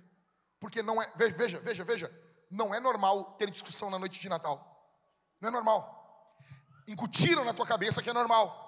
Para você ver o nível de, de família tóxica que você tem. Incutiram na tua família que é normal ter bêbado na noite de ano novo. Não é normal. Não é normal. Assim, não tem luz amarela. É luz vermelha. Deu discussão, bé, não serve. Entendeu? Eu vou, eu vou repetir. Você está com, com seus filhos. Eu tenho, eu tenho duas meninas, uma de dois, uma de quatro anos. Elas são meu xodó. E eu vou proteger elas. E você tem que proteger os seus filhos. Ah, mas assim você vai deixá-las fragilizadas. Não vou não, fica tranquilo. Eu, o pai sabe o que está fazendo. Eu sei o que eu estou fazendo. Descansa. Eu não vou expor as minhas filhas em um ambiente aonde possuem pessoas bêbadas, brigando, jogando discussões de passado que eu nem estava presente na frente das minhas filhas. Elas não vão crescer em um ambiente assim. Eu, o pai, decidi que a noite de Natal delas vai ser mágica, vai ser alegre. Minha esposa e eu trabalhamos para isso. É a noite de Páscoa, é, é, é, é de Páscoa, cara, elas, elas vão. A, Isabel nem está aqui. Isabel acredita em Papai Noel, cara. Ah, mas isso, isso. Fica tranquilo, cara. Fica tranquilo. Eu sei o que eu estou fazendo. Ah, mas eu não concordo. Então não fala para o teu filho, não estou te pedindo para fazer nada. Descansa. Agora, eu, vocês acham que eu vou colocar as minhas filhas num ambiente onde tem gente enchendo a cara, ouvindo música profana, ouvindo, ouvindo música que faz conotação sexual, gente pelada, com as tetas de fora, sabe? Vocês acham? Jamais, cara. Ah, mas é, é parente. Ó, eu vou te ensinar o que a gente tem que fazer. Digamos que isso aqui, presta atenção. Digamos que isso aqui seja um cocô. Você vai cagar e andar. Assim. Teologia pastoral que vai mudar a sua vida. Dane-se, porque eles não vão mudar uma vírgula por causa de você. Você acha que eles vão fazer assim? Ó, oh, não vamos uh, beber até cair para não ofender a Mariane. Não vamos beber até cair para não ofender o Robson. O Robson vai ficar ofendido. Não, não, não. Não vamos beber até cair porque vamos ofender ali o, o, o Cássio. Não vamos fazer isso. Eles não estão nem aí. Eles não vão abrir mão por você. Por que, que nós vamos abrir mão? Sendo que tem na jogada dos nossos filhos. Por que, que nós vamos abrir mão? Lembre-se, caga e anda. É preferível você passar uma noite de Natal só a sua casa, cheios de Deus, de alegria, de vida, com sorriso, com brincadeira, com esconde-esconde, sabe? Algo, algo puro, algo lindo. Sua esposinha fazendo o jantar, você junto com seus filhos brincando com eles, do que passar num ambiente podre, imundo. Ah, mas eu tenho que ser luz. Eu não sou salvador de ninguém. Eu não sou salvador de ninguém. Você não é Jesus.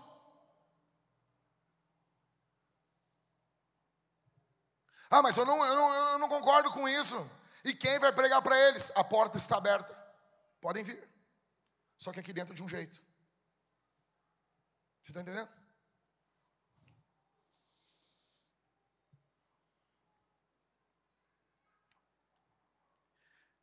15. Isso aqui é fundamental. Escute isso aqui. Anota isso aqui. Anota isso aqui. Anota isso aqui. Anota.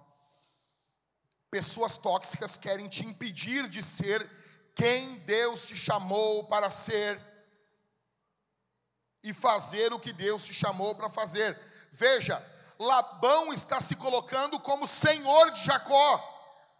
Deus chamou Abraão, Isaac e Jacó para serem uma bênção para o mundo. Labão está se assenhorando de Jacó. Isso é sério. Sempre, sempre que alguém tentar impedir você de ser quem Deus chamou você para ser. Sempre que alguém tentar impedir você de fazer o que Deus chamou para fazer, fuja, suma e não se relacione mais com essa pessoa. Ela é tóxica. Isso é sério. Em última instância, Deus é o meu Senhor. Com 15 anos de idade eu aceitei Jesus. Crise dentro da família, caos. O que disseram para mim? Tu não vai te batizar. É por isso que eu não caio nessa onda de pastores sábios. Sabe os sábios? Os sábios. Eu, eu, eu, eu amo o pastor sábio. Eu amo, eu. Olha aqui, olha aqui, ó. Eu amo o pastor sábio. Normalmente o pastor sábio é um cagão, um cagaião. E ele vai te dar um conselho sempre que ele flerta com a covardia, mas ele vai falar num tom assim, sabe? Ele vai assim, veja bem. Você tem que orar pelos seus pais. Você tem que fazer isso, aquilo, aquilo outro. Não, não, não, não, não, não, não, não, não, não, não, não. A Bíblia não diz isso. A Bíblia diz: eu não amar mais Jesus do que as minhas filhas, do que a minha esposa, eu não sou digno do reino dos céus. Com 15 anos de idade, eu fiquei diante da realidade mais perturbadora da minha vida. Eu estava diante do Cristo ressuscitado e ele dizendo: "Me segue". E tinha mortais dizendo: "Não vai seguir". O que, que eu disse? Com 15 anos de idade, eu disse, eu cheguei em casa e disse assim: eu já fui ver a lei e eu vou escolher minha religião a partir dos sete anos de idade. No Brasil é assim. E se vocês me impedirem de me batizar, eu vou fugir. Simples assim. Mas eu não vou deixar de seguir Jesus. O problema é que a nossa geração é uma geração covarde. Eu estou pregando aqui na Vintage e tem membro desdizendo mentalmente que eu estou pregando, sem nenhuma referência bíblica. Sem nenhuma referência bíblica. Você se acovardou, você abandonou a cruz. Os homens largavam tudo no primeiro século para seguir Jesus. Tudo. Tudo. Hoje nós não abrimos mão de nada. De nada. Eu estava disposto, com 15 anos de idade, em 1998, a morar na rua. Você tem noção que é isso? Sempre que algum, algum familiar tentar impedir você de ser o que Deus chamou você para ser, ou de fazer o que Deus chamou você para fazer, esse familiar é uma pessoa tóxica, abusiva. Isso é sério. Labão está fazendo isso com Jacó.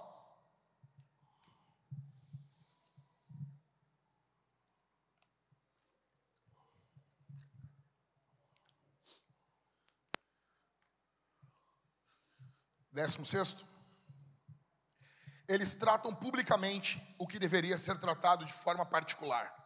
Isso é sempre assim. Eles têm um problema com você, eles vão tratar isso na frente de todo mundo. Eles vão tratar na internet. Eles vão citar o seu nome. Aconteceu casos comigo. O que, que eu fazia de tão errado quando era jovem? Eu me trancava no meu quarto, eu colocava uns louvores não muito alto, eu dobrava os meus joelhos e ia orar porque era um inferno na minha casa. E uma jovem da igreja pegou um parente meu falando mal de mim porque eu ouvia louvores no meu quarto. E eu estava orando, orando bem baixinho. Assim. Pessoa no ônibus, falando mal. Veja, coisas privadas devem ser resolvidas em ambientes privados. Coisas públicas devem ser resolvidas em ambientes públicos. Só que quando é, envolve os erros deles, eles resolvem de forma privada. Quando envolve qualquer coisa contra você, vai ser resolvido de forma pública. Aqui vai uma chave para você destravar aqui, tá? Ok? Sempre que alguém tratar algo de você de forma pública, essa pessoa odeia você. Quem ama você nunca vai tratar nada de forma pública, a não ser que a coisa ocorreu em momento público. Por exemplo, está a Mariane, o Ever, o Robson, o Cássio, o Léo e eu. E dá um problema, eu vou tratar com eles nesse ambiente onde ocorreu. Ok? Só tem uma exceção na Bíblia: os pastores. Quando os pastores pecam, pecados grosseiros, eles são repreendidos diante de toda a congregação. É a única exceção. Você tem que resolver o problema no ambiente que ele aconteceu. Pessoas tóxicas sempre vão arrastar esse ambiente, a discussão para o debate público, para jogar as pessoas contra você. Sempre, sempre, sempre.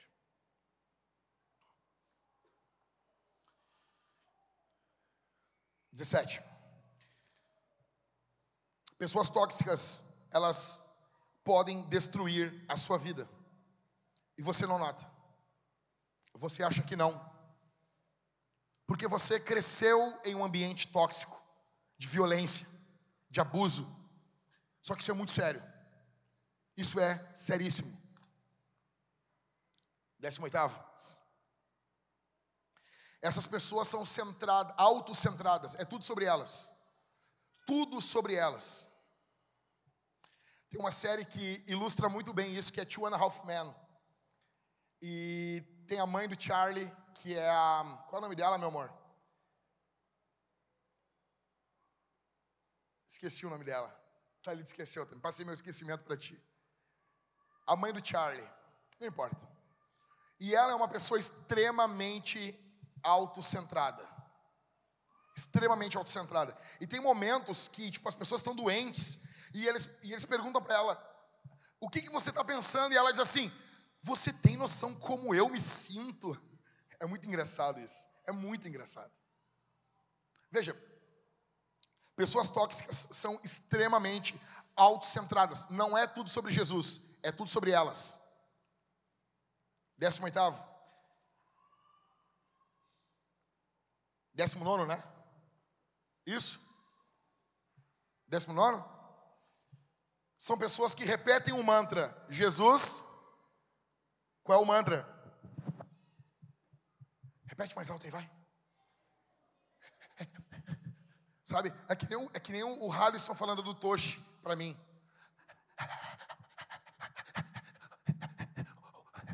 O Toshi.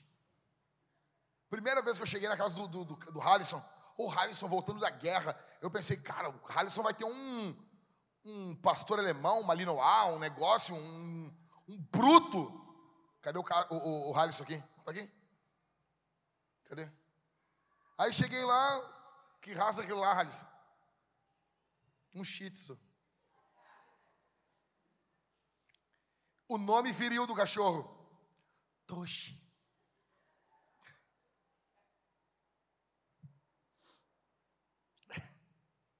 Esse pessoal é o mesmo pessoal. Eles vão falar assim: o Toshi. Jesus nunca desiste de ninguém. Vocês já ouviram falar inferno? Está lotado de gente que ele desistiu lá. Hoje ouviram falar num cara chamado Judas? Hein? Ouviram?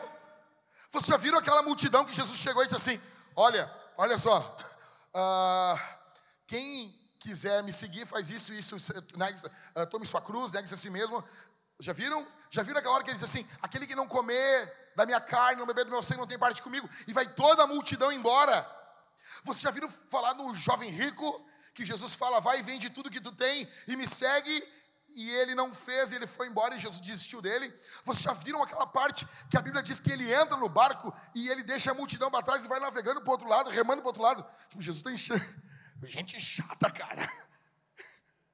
Imagina isso, os caras não se ligam a isso. Lê, a Bíblia diz que estava multidão em volta de Jesus, a multidão, a multidão, a multidão, a multidão. Aí Jesus entra no barco e vai para o outro lado. Ah, mas deixa eu respirar um pouco. Que gente grudenta, cara. Deixa eu te explicar uma coisa. Jesus está todos os dias desistindo de gente. Jesus nunca ficou num lugar onde ele era maltratado. Ele não volta no lugar. Tratou mal. O que ele ensinou a gente a fazer? Se rasteje, pregue o evangelho, e se, e, e se não aceitarem, se rasteje no chão, por favor, me, me, me aceite, alminha. O que é para fazer? O que é para fazer? Vamos, vamos na Bíblia, vamos na Bíblia. Hã? Aqui, ó. O que, que é isso? Meu velho, eu não quero levar o pó daqui, meu. O, o pó daqui é fedorento. Eu não, eu, cara, tem gente que a gente não pode ter nenhum cheiro parecido com as pessoas. Fica comigo aí.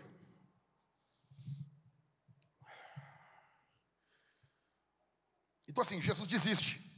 Ok? É muito bom isso, falar para as pessoas. Jesus desiste, Jesus desiste. Porque senão o cara está achando que ele é o cara. Jesus. Não, tem gente que tem gente que Jesus não desiste. E tem outros que ele desiste. Simples. Tem um monte de gente nesse momento que está morrendo para o inferno. O que, que essas pessoas aconteceu? Ah, Jesus desistiu dele. Desistiu? Desistiu. Sabia disso? Ou, você, ou todo mundo vai ser salvo? Hã? Não, né?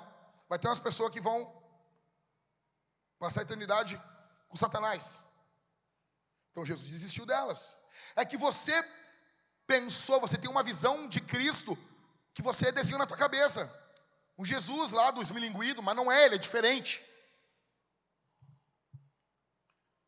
20. Elas são pessoas guiadas pelo diabo. Dentro da igreja acontecem coisas assim. Já aconteceu aqui no nosso meio. Elas são de GCs diferentes. Elas não são de locais da cidade diferentes. Elas nasceram em épocas diferentes, mas do nada elas se juntam. Por quê? Porque o demônio de um conhece o demônio de outro. E eles vêm assim: o teu coração está desse jeito. E ele fala com outro demônio, diz assim: Tu conhece alguém aqui no meio que está com o coração com a mesma ferida? E aquele demônio conhece aquele outro. E esses demônios unem essas pessoas. Isso ocorre muito entre os parentes. Ok, ok. Tá, o que fazer então? Um, não tome decisões por amargura. Primeiro de tudo, não saia agora daqui e diz assim: Ah, já sei. Eu vou zerar-me agora, não vou falar com ninguém. Bando de vagabundo sem vergonha, chinelão, seus canalha. Aqui, ó. Calma. Calma. Assim, ó, vamos, vamos, vamos respirar. Calma.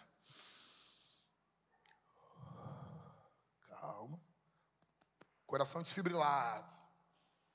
Tá? Então, primeiro de tudo, o que você vai fazer ao sair daqui? Você vai orar a Deus você vai pedir que o Senhor Deus dê clareza para você. Você não vai pegar esse sermão e despejar contra todos os seus familiares. Cuidado. Cuidado. Segundo,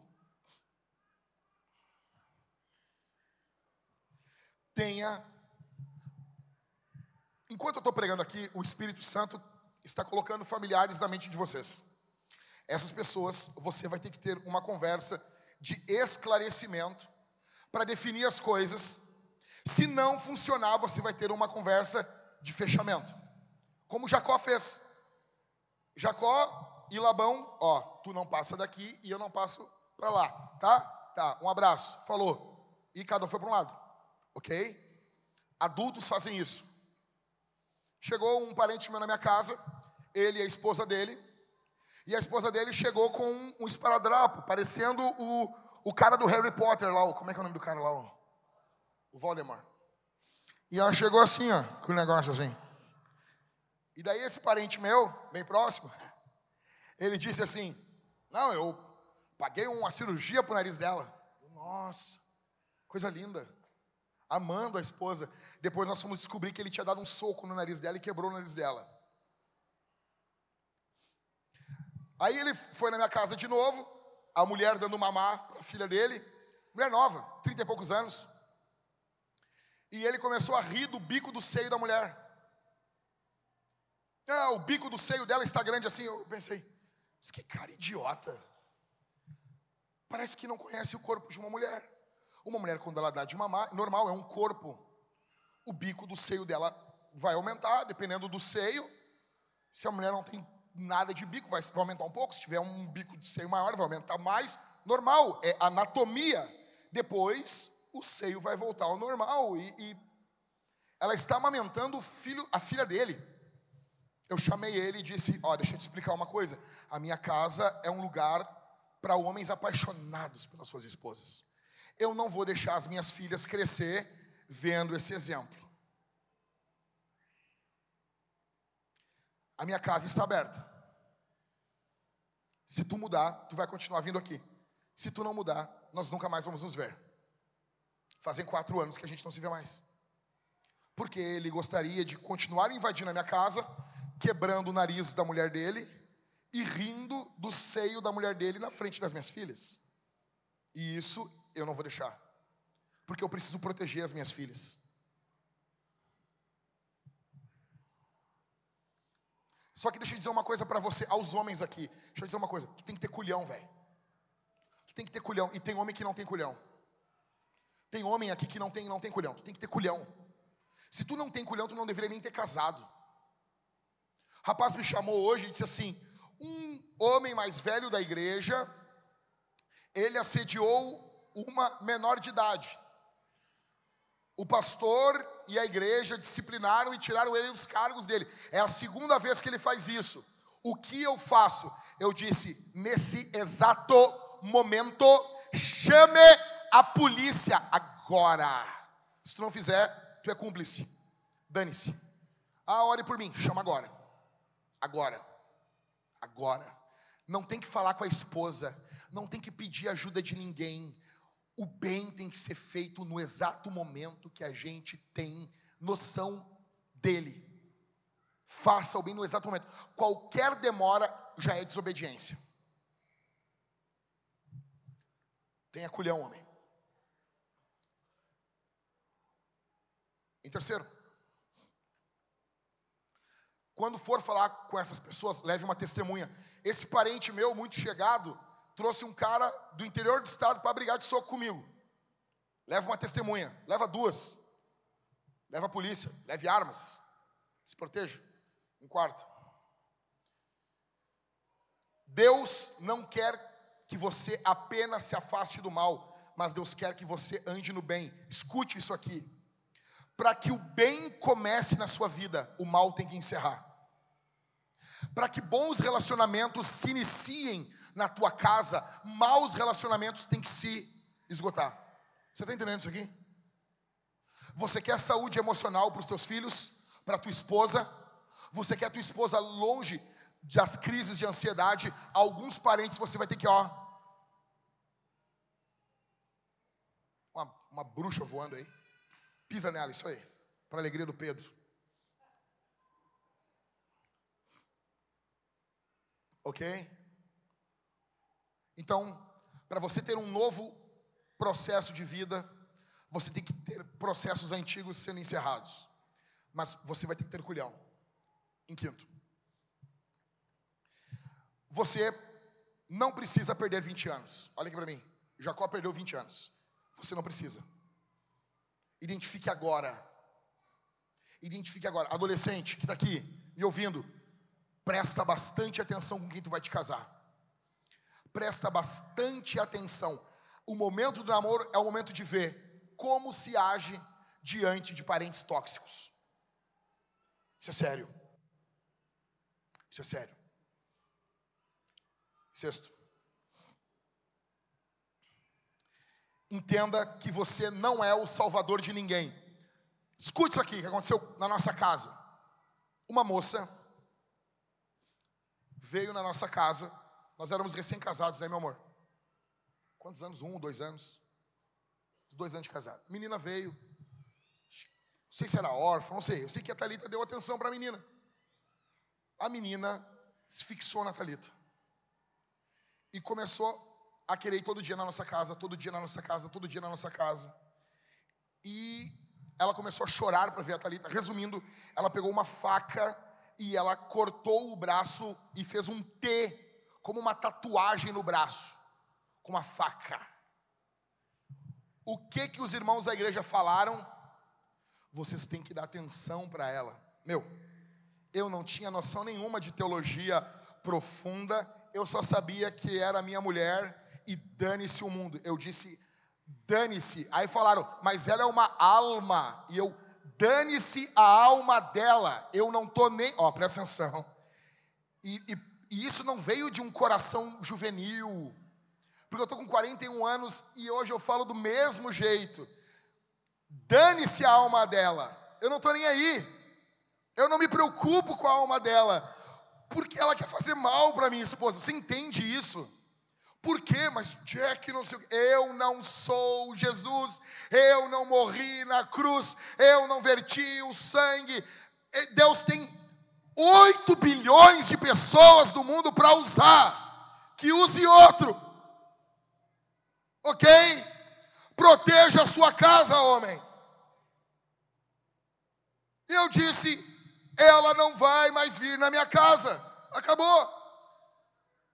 E começaram a colocar pressão na minha mulher. Pressão, mas ela tem uma alma, uma, primeiro de tudo, todo mundo tem alma. Ninguém é desalmado. Então, é, é, esse argumento não vale. Ela tem uma alma, tá? Mas quem não tem?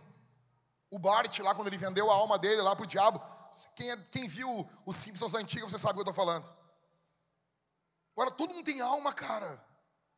Ai, tem uma alma, tá, mas ah, eu sei que tem alma. E o que, que tem que tem alma? Dane-se a alma dela.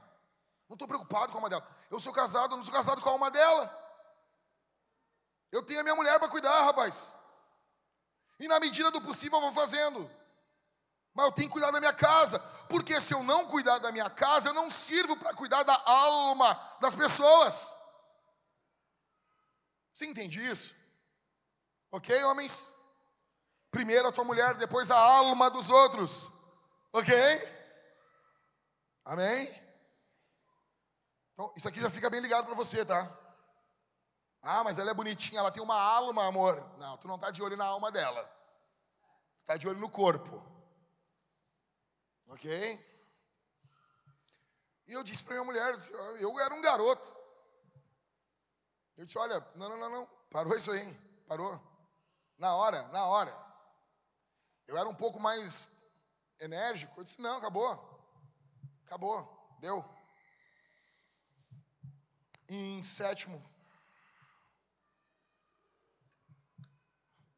não permita que o seu sobrenome seja usado para escravizar você. Escute isso aqui. Não permita que o seu sobrenome seja usado para escravizar você. Para encerrar. Ponto 1 um do sermão, Labão. Ponto 2. Ah, ponto 2, calma, bem curtinho agora. Calma. Calma, calma. Fica tranquilo. Isso aqui, é isso aqui vai ser uma benção na tua vida, tá bom? Dois. Parentes saudáveis emocionalmente são patriarcais. Agora, quais são os parentes que a gente tem que conviver? Qual é o vovô que eu tenho que conviver?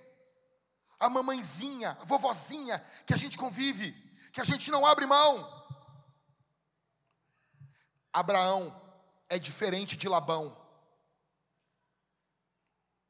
Em primeiro, Abraão serve a Deus. Abraão é um servo de. Não é perfeito, mas serve a Deus. Não, é, não faz tudo direitinho, mas serve a Deus. Labão serve a ele. Labão serve o dinheiro dele. Labão serve Satanás. Abraão serve a Deus. Primeiro de tudo, o vovô serve a Deus? O vovô é um patriarca nosso, então. Nós vamos nós vamos ter prazer de estar na noite de Natal na casa do vovô, porque o vovô é como um patriarca. Em segundo, Abraão se preocupa com a próxima geração. Abraão não toma dos filhos, Abraão doa para os filhos. Abraão doa para os netos. Parentes que são patriarcais, eles têm o coração doador para a próxima geração. Sabe aquela tia que ama os filhos, que ama os sobrinhos, em momentos bons e maus, ela é uma benção. Ela é uma benção. Sabe aquele aquele seu parente que se preocupa com a união da família, que fala, entende o teu pai, que não quer ver o circo pegar fogo, sabe? Atenção, Deus coloca parentes que são uma bênção na tua vida. Às vezes são distantes, mas servem a Deus. E terceiro, eles são generosos. Abraão é generoso com Ló, Abraão é generoso com Melquisedeque, Abraão é misericordioso, Abraão quer o bem. Quando Abraão está disputando ali com Ló, o que, que ele fala para Ló? Ló, não dá para nós ficar na mesma terra. Abraão fala assim: Ló, escolhe para onde tu quer ir e eu vou para outro lugar. O poder de escolha foi colocado na mão de Ló, porque Abraão era um tio generoso. Parentes patriarcais são generosos. em quarto. Parentes generosos ouvem e obedecem a Deus. Abraão abre mão de tudo para agradar o Senhor. Oh, tirem as crianças de lá, por favor, da mesa de sinuca. Por favor, por favor. Por favor. Por favor. Depois joguem aí, tá? Atenção aqui, irmãos.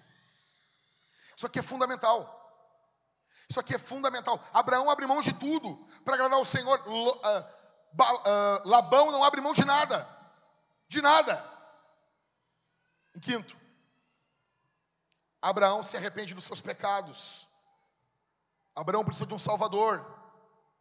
Sexto, são pessoas que não buscam o melhor para si. Sétimo, dobre atenção aqui. São pessoas que suas casas estão abertas para Deus. Com quem é que Abraão almoçou? Com quem? Já parou para pensar isso aí? Quem é que apareceu lá de meio-dia lá? E Abraão saiu correndo e fez a comida e fez pão. Com quem? Quem é que Abraão sentou na mesa e comeu? Com Deus. Cristo estava ali. A casa de Abraão está aberta para Deus. Esse vovô é uma bênção. Esse papai, esse irmão é uma bênção. Não abre mão desse parente. E último, são pessoas que intercedem pela sua família. Uma das maiores intercessões da Bíblia é Abraão orando por Ló, intercedendo pelo seu sobrinho. Parentes de oração, parentes que amam Jesus, Parentes que amam, se dedicam em oração. Não importa se ele não tem dinheiro, ele pode ser um pobretão. Se ele ora por você, se você ora por ele, vocês têm um pacto. Vivam juntos. Vivam juntos. Eu me encerro dizendo que Jesus morreu na cruz para que você tenha um novo começo. Jesus não chamou você para ser escravo de famílias que acorrentam você. Escute isso aqui. Famílias são como correntes. Cada casa é um elo. Cada casa é um elo de uma corrente. Talvez você venha de uma descendência santa. Você é segundo, o segundo elo, o terceiro elo, o quarto elo, o quinto elo de uma corrente. Ou talvez você é o primeiro elo. Só que Deus chama você a tomar uma posição aqui. Para que o bem comece, o mal tem que terminar. Para que bons relacionamentos iniciem, os maus relacionamentos têm que findar. Nós temos uma geração de homens que não sabem encerrar relacionamentos. Talvez você tenha que encerrar amizades.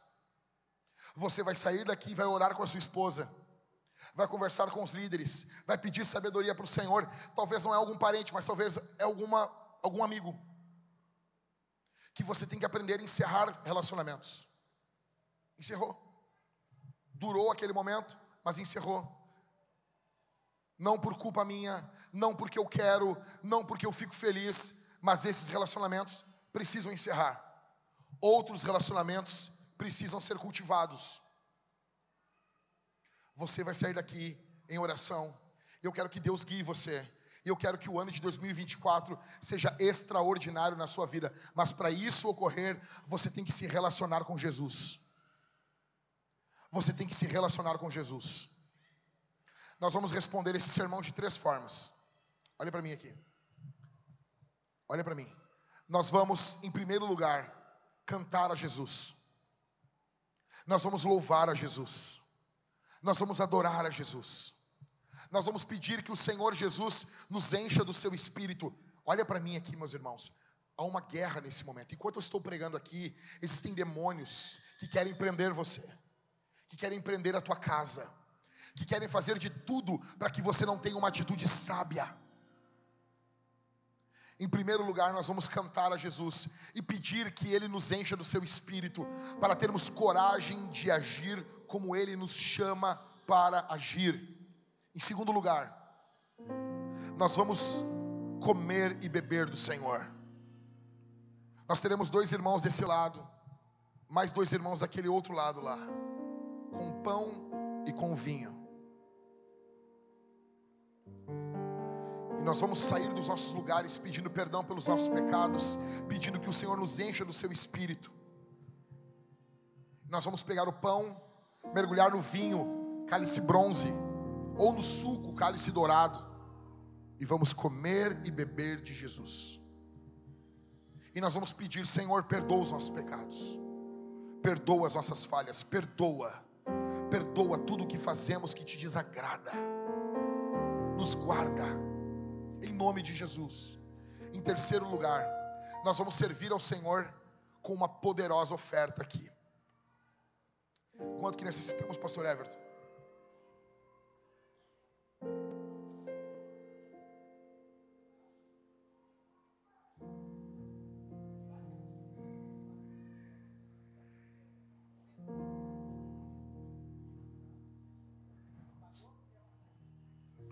Pagamos o aluguel do outro.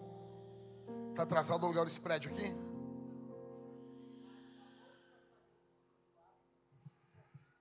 pegamos emprestado. Entendi. Nós precisamos de uma oferta de 25 mil reais para pagar o dinheiro emprestado que nós usamos. Para poder pagar, colocar esse aluguel em dia, para colocar o outro aluguel, para nos livrarmos do outro prédio. Nós precisamos de recursos. Que dia é o dia da visão? Oi? Dia 17 de fevereiro, nós teremos aqui na Vintage o dia da visão e do comissionamento. Eu quero apresentar um projeto para vocês para os próximos anos, para a nossa igreja. O que Deus tem colocado nos nossos corações, para as nossas famílias, para o nosso povo. Como queremos avançar nos próximos anos. Deus tem alvos para nós. Isso passa pela tua casa, pela minha, pelas nossas famílias. Hoje é o momento de sermos generosos. Se alguém na internet que está ouvindo esse sermão está sendo edificado por esse sermão, está sendo tocado por esse sermão, Deus chama você nesse momento para contribuir com essa obra, para contribuir com o que está sendo feito aqui. Desse púlpito, muitas famílias têm sido abençoadas e alimentadas nesse país. Deus chama você a contribuir nessa obra, a contribuir aqui. Nós queremos, o que, o que afinal, o que nós queremos fazer? A gente quer mudar o mundo. Você, você, você não entendeu? A gente quer abalar os portões do inferno, dos infernos. A gente quer expulsar demônios, plantar igrejas, levantar plantadores no poder do Espírito Santo. Deus está fazendo uma grande obra, uma grande obra. Eu tenho visto homens estudando a palavra como eu nunca vi. Eu tenho visto homens se juntando para orar, isso espontaneamente. Eu tenho visto grupos de leitura, grupos de oração. Eu tenho visto plantadores. Todas as terças-feiras eu me reúno com um grupo de plantadores que Deus está levantando. Nós analisamos os sermões, analisamos nossos corações. Deus está preparando o solo, Deus está preparando, e eu creio que virá uma grande colheita para a glória e para a fama do nome de Jesus. A questão não é se Deus vai fazer ou não, com o teu ou sem o teu, ou com o meu ou sem o meu dinheiro, Deus vai fazer. A questão é se você vai estar junto, é se você vai se envolver, é se você vai fazer parte disso.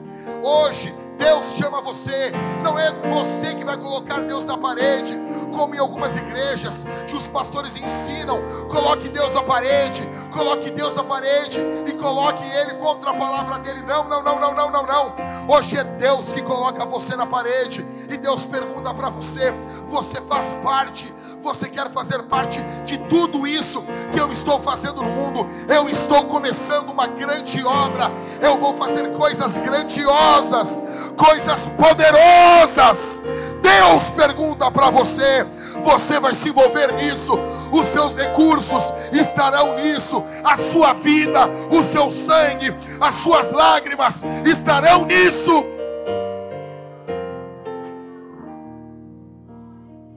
famílias vão ser curadas, transformadas, nós teremos famílias cheias do Espírito Santo. Escute o que eu vou dizer: eles vão odiar você, eles vão mentir sobre você, mas assim como Deus falou para Jacó, eu estou contigo, é isso que basta, é isso que basta, é isso que basta. Eu vejo ébrios, imundos, famílias totalmente destruídas e falando: Porque o Jack, a mulher dele, as filhas dele, eu tô aqui, casado com a mesma mulher há 18 anos. Só conheço uma mulher. Eu só conheço uma. Não conheço duas. Eu só conheço uma. Escuta aqui. Eu só conheço uma mulher. Eu só conheço o corpo de uma mulher. Eu estou casado com a mesma mulher, cara. Aqui estão as minhas filhas. Servindo a Deus 25 anos. Não é 25 dias. Você sabe que eu não sou de falar isso aqui. Vocês me conhecem. Você vai ser acusado do mesmo jeito. Vão perseguir você. Vão dizer, ah, quer ser santo demais. Sim. Ah, tá, tá achando que é melhor? Sim. Pô, óbvio. Ou vai dizer que essa vida é melhor do que essa? Não, mas ninguém é melhor do que ninguém. A Bíblia não diz isso. Deus disse para Samuel: Até quando tu vai ter dó de Saul? Sendo que eu encontrei Davi, meu servo, que é melhor do que Saul. A plantar batata, rapaz. Plantar batata. Vão perseguir você, vão atacar você, vão odiar você, vão odiar seus filhos. Dane-se, o Senhor é com você. O Senhor é com você. O Senhor vai abençoar você. E quanto mais atacarem você, mais o Senhor vai abençoar, mais o Senhor vai derramar bênçãos e bênçãos e bênçãos e bênçãos e bênçãos e bênçãos e bênçãos sobre a sua vida. E outra vez vereis a diferença daquele que serve a Deus e daquele que não serve. E outra vez vereis a diferença daquele que serve a Deus e daquele que não serve. E outra vez vereis a diferença daquele que serve a Deus e daquele que que não serve, e outra vez vereis a diferença daquele que serve a Deus e daquele que não serve. Bendito seja o nome de Jesus. Vamos ser generosos aqui essa noite, e nós veremos uma grande obra do Senhor. Nós veremos isso, já estamos vendo. Amém, meus irmãos? Amém. Vamos ficar de pé. Fique de pé comigo. Feche seus olhos. Aleluia. Aleluia. Aleluia. Feche seus olhos, levante suas mãos. O Senhor Deus está aqui. O Senhor Deus está aqui.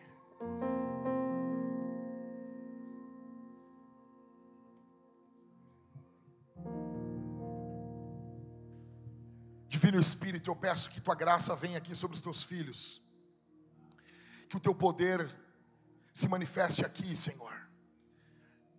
Toca nessas mãos levantadas que estão aqui, essas famílias que estão aqui, Senhor, que têm sido atacadas por filhos de Satanás, essas famílias que estão aqui, que têm sido atacadas por servos do diabo, guarda esses homens, guarda essas mulheres, protege essas famílias aqui, Senhor. Em nome de Jesus. Em nome de Jesus, protege. Derrama a tua graça. Derrama teu poder aqui. Guarda esse homem. Guarda essa mulher. Guarda essas crianças. Em nome de Jesus. Pelo poder do nome, pelo poder do sangue. Ó Deus, não permita, não permita, Senhor, que o diabo tome vantagem contra essas casas Dê discernimento a esse homem, dê discernimento a essa mulher, que pensamentos e intenções dos corações sejam revelados e reveladas. Ó Deus, revela em sonhos as intenções de alguns parentes aqui, revela em sonhos, dá direcionamento, abençoa essas famílias. Talvez alguém tenha que se mudar. Talvez alguma pessoa aqui precise de um novo emprego.